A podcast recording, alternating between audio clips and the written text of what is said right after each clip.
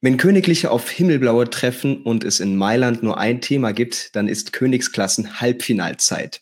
Die vier besten europäischen Teams spielen um den Henkelpott und ähm, jetzt gemeinsam mit unserem Taktikexperten Tobias Escher wollen wir mal analysieren, welcher Club schon mal einen freien Platz im Trophäenschrank suchen muss. Dementsprechend schönen Vormittag dir, Tobias. Hallo und danke für die Einladung mal wieder.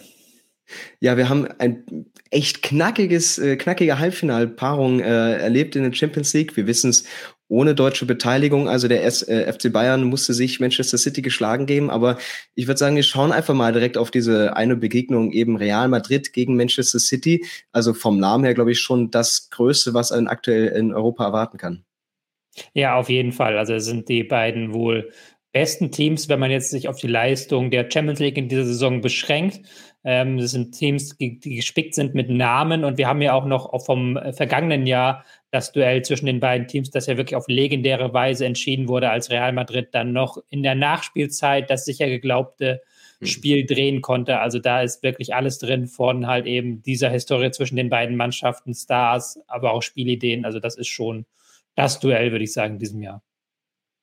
Ähm, wie ist das denn so für die Teams, dass sie natürlich eine schwere Saison haben, aber gerade jetzt auch nach dem, nach dem letzten Jahr, nach diesen Begegnungen, dass du weißt, ähm, ich treffe jetzt vielleicht auf ein Team, was, oder so, so einen guten Gegner hatte ich dieses Jahr noch nicht und vielleicht auch diesen Fußball, dem bin ich gar nicht so begegnet, vor allem mit Real, was ja jetzt in der Liga, sage ich mal, immer nicht so die Aufgaben vor sich hat, ähm, ist schon auch für die Teams einfach nochmal eine ganz andere Aufgabe, denke ich. Ja, auf jeden Fall. Also es ist, glaube ich, nochmal so ein Unterschied, weil Manchester City hat sich jetzt in so einen Lauf gespielt, auch in so einen Rausch mhm. gespielt im Verlauf dieser Rückrunde, haben ja einen großen Rückstand auch aufgeholt auf Arsenal in der Liga, sind da jetzt in der Pole Position, müssen aber zugleich auch jedes Spiel weiterhin Gas geben. Also da, die können sich jetzt keinen Fehler erlauben in der Liga wohingegen ähm, Real Madrid, da ist der, ist der in der Liga schon ein bisschen der Zug abgefahren. Barcelona ist da weit von ihnen entfernt. Sie haben jetzt noch den Pokal gewonnen. Das ist äh, ganz wichtig gewesen, aber sie können sich jetzt noch ein bisschen stärker sogar auf die Champions League konzentrieren und Real eben auch eine Mannschaft, ja, der die Champions League absolut liebt. Ähm, schauen wir mal äh, auf das äh, Team, was wir da vor uns haben. Es ist eine Mischung aus vielen jungen Talenten, die sich ähm, auch größtenteils wirklich super integriert haben, aber eben auch diesen alten Stützen.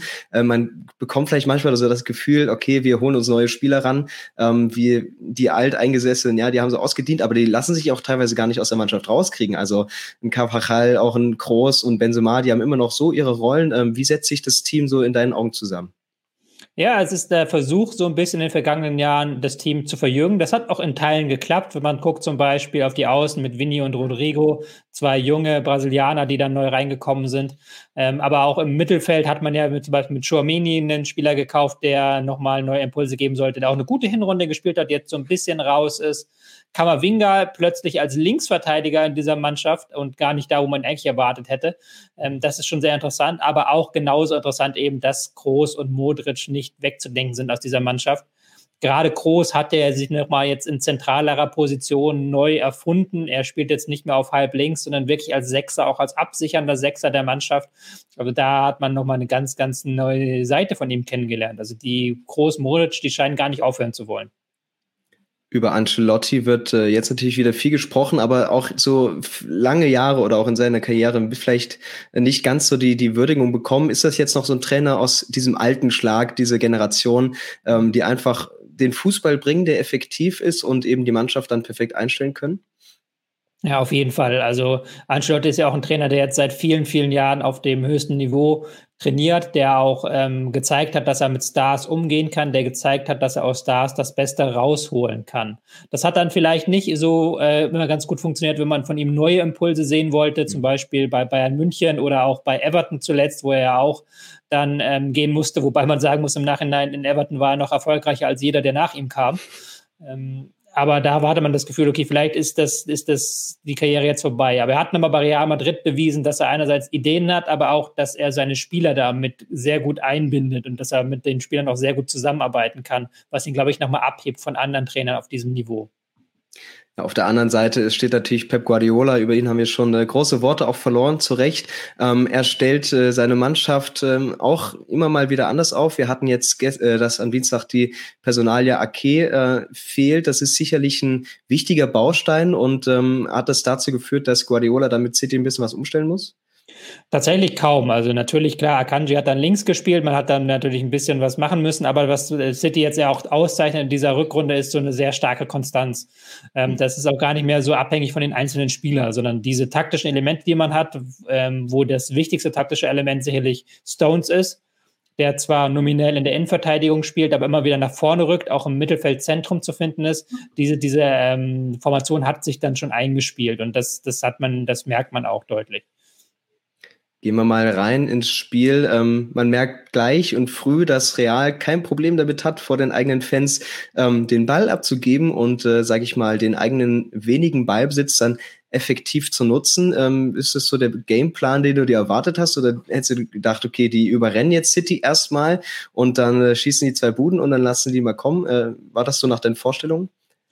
Ähm, Teils, teils. Also, dass Real jetzt in diesem Spiel nicht mit 60 Prozent Ballbesitz reingehen wird, sondern dass sie auch Phasen haben werden, in denen sie tiefer stehen. Das hat man auch, glaube ich, auch mhm. erwartet. Und das war ja auch im vergangenen Jahr so, dass sie das aus einer Konterhaltung heraus versucht haben, eben diese großen Teams wie Paris, wie ähm, City zu besiegen. Und das haben sie auch im vergangenen Jahr in der Champions League sehr, sehr gut gemacht. Und das haben sie auch dieses Jahr in der Champions League wieder in einigen Spielen gemacht.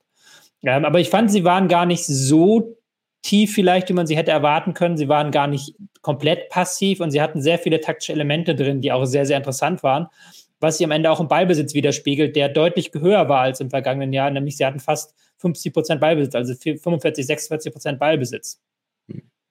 Und ein wichtiger Schlüsselfaktor, vor allem gegen City, ist natürlich die gut stehende Defensive. Ähm, wir hatten es äh, gesehen, City schon viele Begegnungen, wo es vielleicht äh, knapp wurde, aber dann auch mal individuelle Fehler entschieden haben. Die sind halt bei Real, das ist so abgestimmt und so erfahren, die sind dann, dann kaum vorzutreffen. Und vor allem einen Rüdiger muss man da wahrscheinlich rausnehmen, der Haaland beschäftigt, der ihn nervt und äh, ja, sich vielleicht auch ein, zwei Sachen einfallen lässt und äh, ihn damit richtig aus dem Spiel nimmt. Also auch das eben ein äh, Geheimrezept äh, am Dienstagabend sicherlich. Ja, sicherlich. Also, dass Rüdiger in die Mannschaft gerutscht ist, das hat, ähm, das war eigentlich sogar positiv, würde ich sagen. Rüdiger und Alaba haben einen sehr, sehr guten Job gemacht gegen Haaland, haben ihn häufig sogar in so eine Art Doppelbewachung genommen. Was da noch ein sehr wichtiges Element war, war, dass Valverde sich immer wieder hat fallen lassen in die Abwehr, immer wieder als zusätzlicher Spieler dann in der letzten Linie war, wenn eben sich Alaba und Rüdiger zu Haaland orientiert haben. Und dann hatte man da so eine äh, behelfsmäßige Fünferkette. Und davor hat dann Real sehr gut Mann gegen Mann gespielt, auch wieder ein sehr gutes Spiel von Toni Kroos gegen den Ball, der da Räume auch gut geschlossen hat, aber auch sehr mannorientiert eben an Kevin de Bruyne dran war. Also dieses Element da hinten mit dieser Manndeckung, doppelten Manndeckung gegen Haaland, das war schon ein sehr wichtiges, dass City eben nicht diese Tiefe gefunden hat, die man von ihm zuletzt so häufig gesehen hat. Und nach vorne wird's dann gefährlich, wenn Real eben auch äh, das Tempo nutzen kann, so wie es dann bei der Führung eben passiert ist. City kommt nicht richtig durch und dann kann sich Real einmal befreien. Über Kontakt, ein Kontaktfußball kann man äh, quasi sagen, kommt der Ball dann vor den Strafraum und äh, ja, dann ein äh, wunderbarer äh, Abschluss von Vinicius Junior, äh, der zur Führung führt. Was ist dir gerade da aufgefallen? Vielleicht auch bei Real, aber auch in der Hintermannschaft von City, was dann gar nicht gestimmt hat, ähm, wieso die jetzt äh, sich so blitzschnell da vorne hinkombinieren. Also das ist ja die DNA von Real Madrid, das auch, was sie hier so ein bisschen gewonnen haben in den vergangenen Jahren wieder eben durch diese Transfers von Rodrigo mhm. und gerade Vinicius Junior, dass sie da unfassbares Tempo vom Flügel haben, aber auch eine Torgefahr von da jetzt ausstrahlen. Ähm, das war halt so eine ganz klassische Kombination von Real Madrid, wie man sie in dieser Champions League Saison schon zwei, dreimal gesehen hat.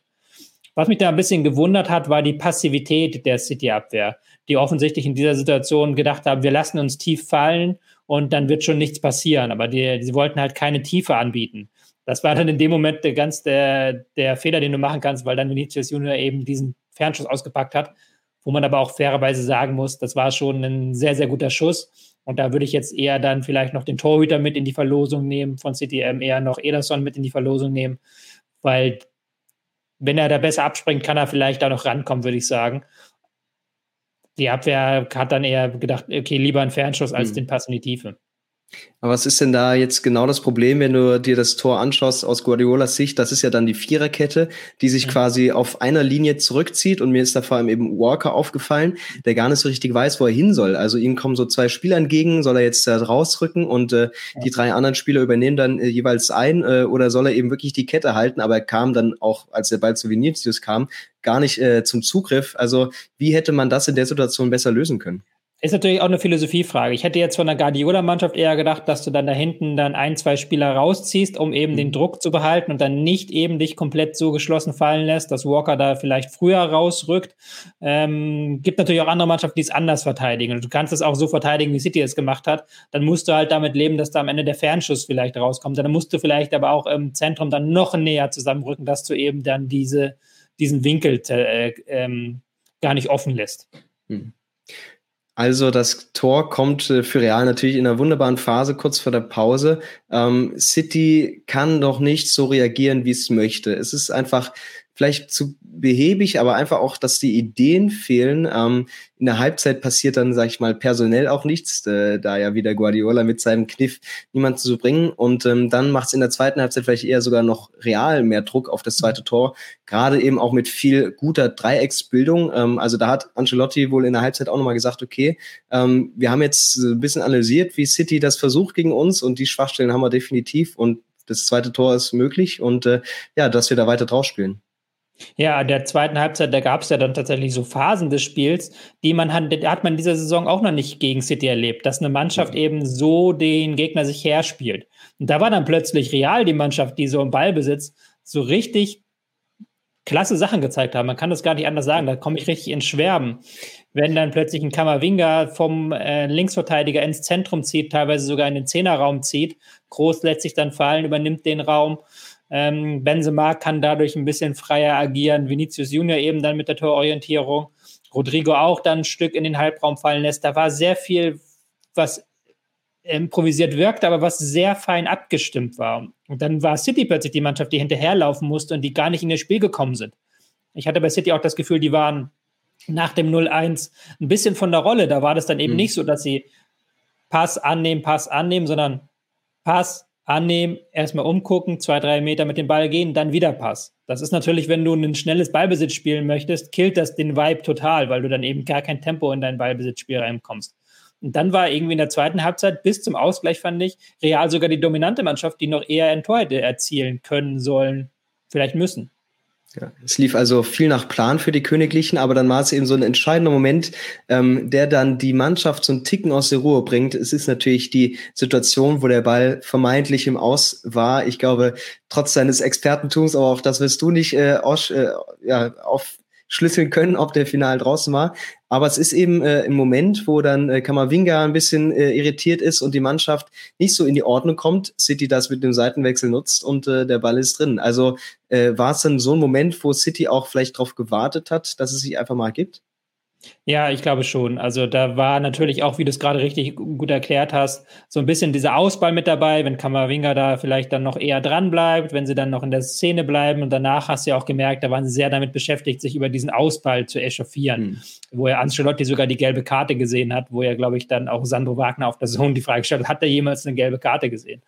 Hm. Ähm, du hast aber auch bei diesem Tor so ein, zwei taktische Elemente gesehen, die bei Real nicht ganz so gut waren vielleicht. Nämlich eben, wenn du in diese Fünferkette reinfällst und dann auch mit dem Mittelfeld sehr tief agierst, dann ist häufig der Raum davor frei. Und dass so der Bräune da so relativ, nenne ich relativ frei, aber dass er da überhaupt zum Schuss kam, ist natürlich auch so in diesem Problem, diesen Problemen geschuldet. Ähm, City hat das davor einfach nicht gut gespielt, äh, bespielt gehabt. Da war ja immer häufig Rodrigo der freie Mann, der dann aber nicht so genau wusste, soll ich jetzt andribbeln, soll ich nicht andribbeln. Dass jetzt in der Situation dann De Bruyne freikam, war dann das Glück von City. War aber auch ein Wahnsinnsschuss, muss man sagen. Überhaupt ein Abend der Wahnsinnsschüsse. Ja, ähm, die Einzelaktionen, die waren ja dann auch gegen Bayern München äh, teilweise entscheidend oder eben dieses erste Tor für City auch, äh, muss man dazu sagen. Wer aber kaum in Erscheinung getreten ist weiterhin, war eben ein gewisser Erling Haaland. Ähm, das ist dann so ein Spiel für ihn, wo er kaum ein Faktor ist wo er sich vielleicht durch seine mangelhafte Spielbindung ähm, nicht einbringen kann. Und ich glaube, das sind dann eben die Spiele, wofür er dann auf der Insel sehr kritisiert wird. Kannst du das mhm. nachvollziehen oder ähm, musst du einfach auch sagen, ähm, ja, mit seinen Stärken muss er einfach sich dann anders äh, ja, ins Spiel einbringen?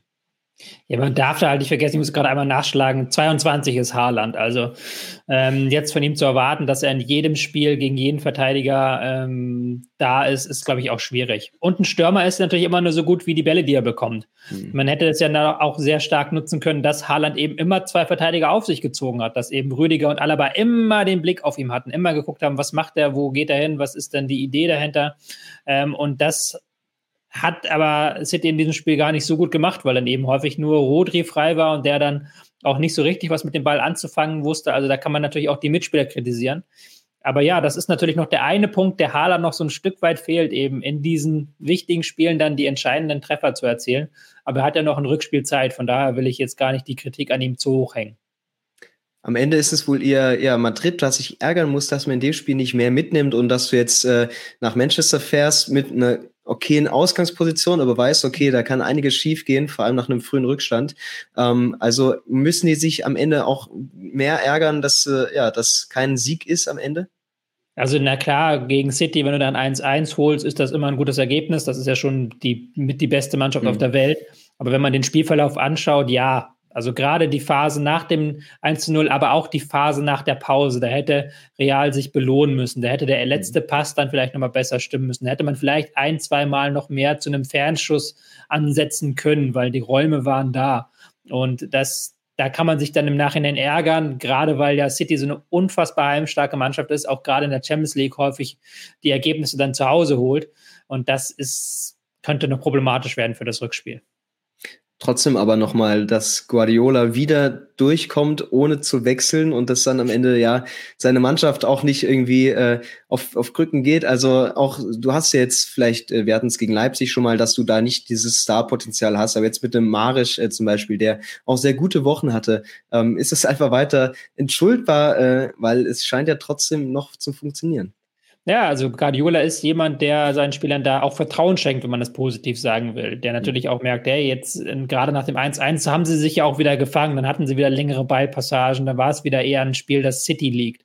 Ähm, vielleicht dahinter die Idee, okay, ich will jetzt nicht noch eine Unruhe reinbringen in die Mannschaft. Aber klar ist das erstmal sehr, sehr untypisch, dass ein Trainer da gar nicht wechselt. Was ist denn jetzt deine Prognose, wenn wir uns anschauen, dass es gerade in äh, Manchester vor den Fans für die Sky Blues darum geht, auch den erst, das erstmal ins Finale einzuziehen, ja. Also, dass du diese, diese, das im Hinterkopf hast, dass du immer mal wieder auch Viertelfinale, Halbfinale das einfach nicht geschafft hast. Ähm, und äh, ja, was erwartet vielleicht eben auch real? Everybody in your crew identifies as either Big Mac Burger, McNuggets or McCrispy Sandwich. But you're the filet fish Sandwich all day. That crispy fish, that savory tartar sauce, that melty cheese, that pillowy bun. Yeah, you get it every time. And if you love the filet of fish, right now you can catch two of the classics you love for just $6. Limited time only. Price and participation may vary. Cannot be combined with any other offer. Single item at regular price. Ba da ba ba ba. Ich denke schon, dass City als Favorit in das Spiel geht. Man hat auch jetzt in einigen Situationen gesehen, was über was für individuelle Klasse sie verfügen. Und sie haben noch, glaube ich, mehr Raum zum Wachsen als Real. Real hat schon eine richtig, richtig starke Leistung gebracht und das war eine der stärksten Leistungen ihrer Saison. Und bei City hat man noch nicht das Gefühl, dass da diese Geschwindigkeit in den Ballpassagen ist, die man von ihnen sonst so kennt. Und auch die Läufe vom Zentrum, äh, vom Flügel ins Zentrum, die waren sehr, sehr dosiert eingesetzt. Da war man offensichtlich sehr darauf bedacht, nicht in Situationen zu kommen, die, in denen Real schnelle Konter setzen kann. Und da wird Guardiola im Rückspiel mehr Risiko wagen und ich glaube auch, dass dieses Risiko belohnt wird.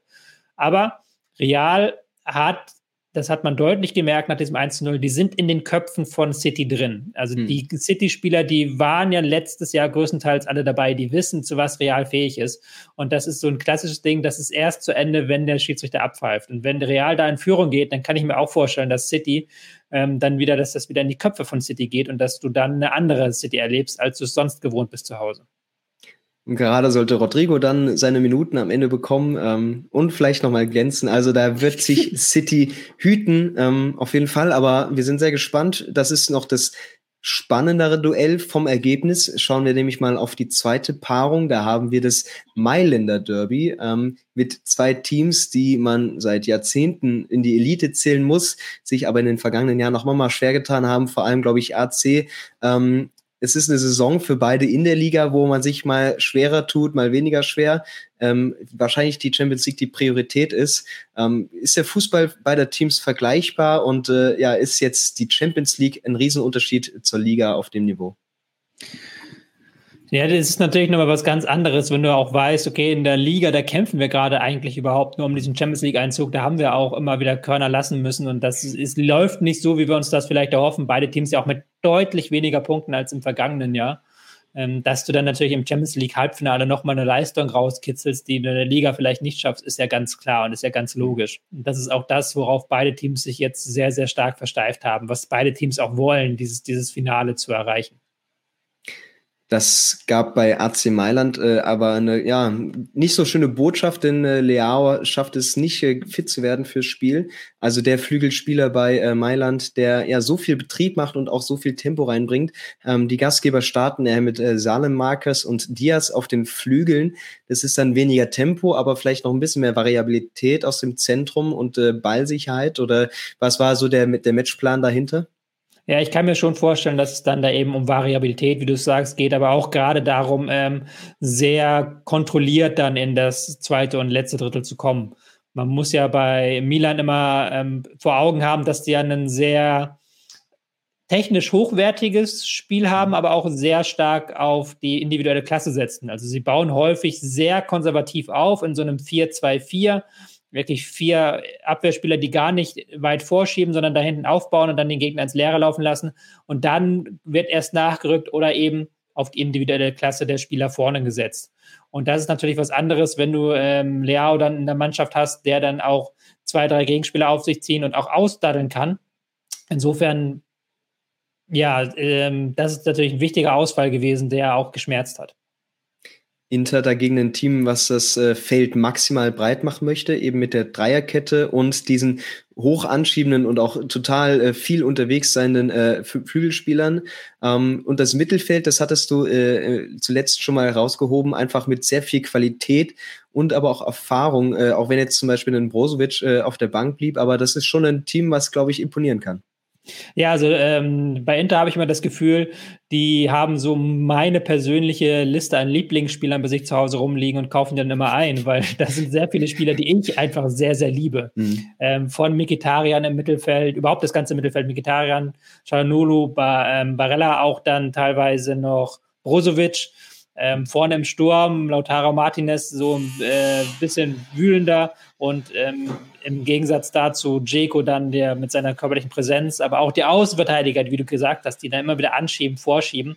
Das ist eine Mannschaft, die technisch sehr stark ist, erfahren, ähm, dann vielleicht im Zentrum dann so ein bisschen das Tempo vermissen lässt, aber das kriegen sie dann halt über die Außen rein. Also da auch eine sehr ähm, variable Mannschaft.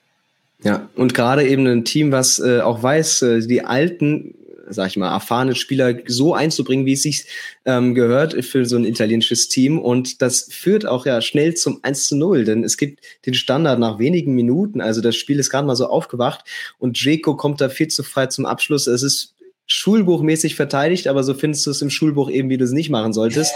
ähm, genau im 1 gegen 1, dass äh, Jeko den da hüfthoch quasi aus der Luft nehmen kann. Ähm, das ist natürlich ein Start nach Maß für Inter, aber eigentlich eine Vollkatastrophe für Milan.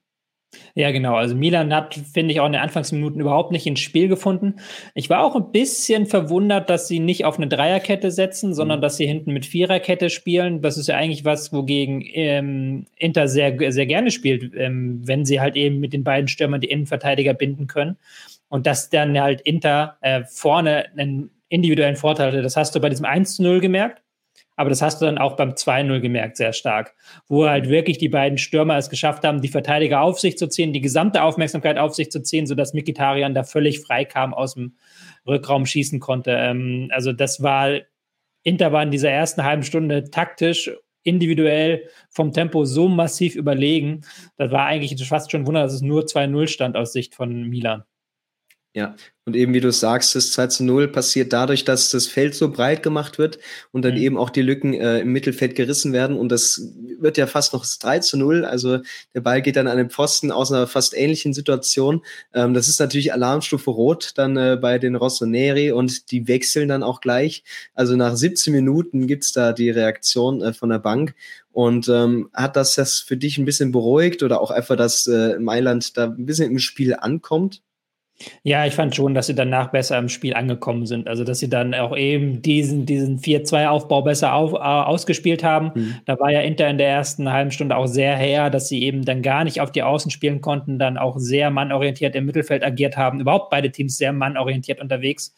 Ähm, und da hatte ich dann das Gefühl, dass sie dann mit dem Wechsel so ein bisschen mehr Ruhe ins Spiel reinbekommen haben, ein bisschen mehr Kontrolle ins Spiel reinkommen und auch besser, besser eben in dieses zweite Drittel hineingekommen sind. Und dann, wenn Inter tief stand, gab es dann immer auch Lücken vor der Abwehr, die dann, ähm, die dann die Milan sehr gut bespielt hat. Ja, trotzdem nochmal ein Fakt, den man rausstellen muss. Einfach Inter bis zur Halbzeit mit 16 Aktionen im Strafraum und es wurde ja fast immer gefährlich. Also ein Team, was über die Offensive kommt, was dann eben mal die Lücken lässt, aber auch äh, schon in den bisherigen Champions League Spielen, dass wir gesehen haben, dass einfach Inter über die Spiele hinweg nochmal deutlich mehr Gefahr nach vorne ausstrahlt. Also war das schon so ein bisschen vorher prognostiziert, dass da auch individuelle Vorteile bestehen? Ja, also ich habe ja vor dem Spiel auch ein bisschen Inter als Favorit gesehen, eben mhm. wegen dieser individuellen Klasse und weil sie auch momentan ja so langsam in Form kommen. Und man darf auch nicht unterschätzen, das habe ich auch, glaube ich, in dem letzten Video gesagt, dass Inter, wenn man sich die rein nur die Expected Goals Werte anschaut, was ja eine Statistik ist, die die Qualität der Chancen bewertet, dann ist Inter das zweitbeste Team in Italien und zwar mit großem Abstand vor Juve und auch vor Milan. Und dass sie diese Qualität dann eben in so einem Spiel auf den Platz bekommen, das haben sie in dieser Saison auch schon gezeigt, weil sie eben in der Champions League sehr souverän agiert haben häufig. Und dementsprechend hat mich das nicht so überrascht, dass die eben so gut in das Spiel starten und dann auch so eine gute erste Halbzeit spielen das Milan von ein paar Jahren hätte man dann schon abschreiben können, aber ähm, das ist jetzt auch eine Mannschaft mit viel Ehrgeiz, mit viel Kampfgeist. Wir haben leider einen Ibrahimovic, ähm, der verletzt ist, der hätte dem Spiel sicherlich nochmal eine andere Note gegeben. Aber jetzt ist es erstmal so, dass ähm, ja, sich Milan dann in der zweiten Halbzeit ein bisschen besser auch reinarbeitet und äh, ja, nach einem wunderbaren Angriff durch dann den eingewechselten Origi auch ähm, zu eigentlich der besten Chance des Abends kommt. Ähm, da auch dann mal das Tempo, was vielleicht durch Leao am Anfang gefehlt hat, aber mich hat das überrascht, also wie präzise dann diese, diese Flachpässe kamen und ähm, mhm. auch die Abstimmung, dass der sofort weitergeleitet werden konnte und das gepasst hat in diesen Momenten dann. Ja, ich fand, das waren halt auch mit Origi, aber auch Thior, der dann gekommen ist. Das waren mhm. zwei gute Wechsel, weil sie dann eben in, erstmal im Aufbau besser waren. War natürlich auch so ein bisschen, lag ein bisschen in Inter, die es dann passiver gemacht haben, aber da haben sie dann eben diese Bälle sehr besser, sehr viel besser spielen können. Und das ist halt für, für Milan so wichtig, diese individuelle Klasse vorne, dass du halt auch in einer Unterzahlsituation mal zwei Gegenspieler auf dich ziehen und auch stehen lassen kannst. Und Origi hat das, finde ich, gut gemacht, dann nachdem er gekommen ist. Und ich finde, er hat damit auch ganz klar ein Ausrufezeichen gesetzt Richtung Rückspiel. Ähm, sollte da eben äh, seine Hilfe benötigt werden, dann steht er, glaube ich, bereit. Dann wäre das, glaube ich, auch ein Mann, der da nochmal für Action sorgen kann. Inter hat aber über das gesamte Spiel deutlich mehr Kilometer zurückgelegt und äh, da mache ich jetzt einfach mal das Thema auf, weil mich das auch immer sehr interessiert. Was kann man denn mit so einer Laufstatistik anfangen? Also es gibt Trainer, die sagen, okay, ich will nicht, dass mein Team mehr läuft, weil dann laufen wir mehr hinterher. Andere sagen, okay, der Einsatz ist super. Wo ist denn jetzt, äh, gibt's gibt's da die goldene Mitte oder sagst du, okay, das war jetzt vielleicht auch spielentscheidend, dass Inter einfach äh, drei, vier Kilometer mehr abreißt? Ähm, natürlich ist die Laufstatistik alleine noch nicht aussagekräftig. Man muss mhm. auch da ganz klar sagen, wenn man sich anschaut, welche Statistiken haben wirklich einen Zusammenhang mit dem Ergebnis am Ende, dann sind das eher Expected Goals Werte, dann sind das auch sehr stark Pässe nach vorne, also nach vorne gerichtete mhm. Pässe, die ankommen. Das sind so die Statistiken, wo man sagen kann, die haben einen direkten Zusammenhang mit Ergebnis. Und gelaufene Kilometer eben nicht. Also gelaufene Kilometer kann man nicht sagen, dass häufiger das Team gewinnt, das mehr Kilometer läuft. Aber wenn du dann natürlich in den gelaufenen Kilometer besser bist, wenn du mehr Sprints setzt, wenn du aber auch eine Taktik wählst, die dazu passt, also wenn du äh, zum Beispiel Mittelfeldpressing hast und da immer wieder nachschieben musst, dann kriegst du viele Kilometer und dann kriegst du auch einen Vorteil eben daraus, dass du diese vielen Kilometer läufst. Hm. Inter hat das dann aber vielleicht nicht mehr ganz nutzen können. Ähm, meinst du, sie haben sich ein bisschen zu sehr darauf verlassen, erstmal das 2-0 nach Hause zu bringen, obwohl sie ja schon fast zu Hause sind. Aber ähm, wäre da vielleicht auch noch mehr möglich gewesen? Ähm, es waren jetzt auch nicht so die Sprinter, die sie dann reingebracht haben, sage ich mal, über die zweite Hälfte. Ja, da hätte ich mich auch als Inter-Fan, ja, ich weiß nicht, ob man sich ärgern sollte, weil 2-0 auswärts ist eigentlich ein tolles Ergebnis, wobei man mhm. die, die, Frage stellen kann, wie wichtig ist da wirklich dieser Heim- und Auswärtseffekt in einem Stadion, das halt alle Spieler in- und auswendig kennen. Ja. Ähm, aber du hattest das Gefühl, dass da auch mehr möglich gewesen wäre, gerade als dann Milan in der zweiten Halbzeit eben nach den Wechseln Origi so ein bisschen weiter nach vorne geschoben hat Sie sind dann in der Anfang der zweiten Halbzeit noch häufiger in so eine Fünferkette gefallen, um ihre letzte Linie zu sichern. Das haben sie am Ende auch nicht mehr gemacht. Also da hätte Inter, glaube ich, noch ein paar Nadelstiche setzen können. Und mit 3-0, da hätte man wirklich dann im Rückspiel es auf die leichte Schulter nehmen können. So kann ein frühes Gegentor schon wieder das, das gesamte, die gesamte Spielverlauf beeinflussen. Gerade in so einer Paarung mit der Geschichte auch. Ähm, wir sind ja schon wieder froh, wenn das nicht irgendwie abgebrochen wird wie vor vielen Jahren, weil da die Böller durch die Gegend fliegen. Aber was muss denn äh, Milan gerade machen oder auf welche Spieler kommt es jetzt an? Äh, vielleicht mal Leao oder Origi rausgenommen. Ähm, vor allem auch im Angriff und äh, ist die Option mit Giroud quasi so ein bisschen als Pendant zu, zu Draco, den einzusetzen vorne als Brecher, muss man dann nochmal überlegen, ob man da mit mehr Tempo kommt und äh, eben diesen Flachpässen, die dann doch mal effektiver sind? Ja, aber ich, ich glaube, das kann ich mir nicht vorstellen, dass das im Rückspiel wirklich zu Erfolg führen würde, weil ich kann mir da nicht vorstellen, dass Inter aus einer Alt, äh, mit diesem hohen Pressing wieder anfängt. Vielleicht am Anfang, um den Rhythmus des Gegners zu brechen. Mhm. Aber ich kann mir auch sehr gut vorstellen, dass man da eben dann viel in den Strafraum spielen muss, viele Pässe vorne reinspielen muss, auch Flanken schlagen muss. Und da ist Giroud, glaube ich, dann schon der richtige Typ, der dann Lücken schlägt, auch mal für einen Kopfball zu haben ist. Ich glaube, das wird schon wichtig sein. Ja, Leao hast du ja schon gesagt, es wäre eigentlich sehr, sehr wichtig, dass der wiederkommt, eben um mit seinen individuellen Fähigkeiten auch mal zwei, drei Gegenspieler auf sich zu ziehen. Damit kann man mhm. gegen Inter sehr gut Lücken reißen, weil die eben auch, ähm, wenn sie mannorientiert agieren, dann häufig die Ordnung verlieren. Hat man jetzt auch in diesem Spiel ab und zu gesehen. Ähm, das wären so, glaube ich, die wichtigen Spieler. Aber ansonsten geht es darum, auch mehr Risiko zu zeigen. Und das kann natürlich dann sehr schnell nach hinten schießen, wenn du eben dann deinen Außenverteidiger weiter hochschiebst. Da ist dann Inter gnadenlos, wenn sie das Tempo auf den Außen nutzen. Aber das musst du probieren, um eben irgendwie relativ zügig ins Spiel zurückzukommen im Rückspiel. Also siehst du noch Comeback-Chancen rein auf dem Papier? Rein auf dem Papier, ja, natürlich, mhm. klar. 2-0, da haben wir schon in den vergangenen Jahren sehr viel Verrückteres erlebt, als ein mhm. 0 zu 2 aufzuholen.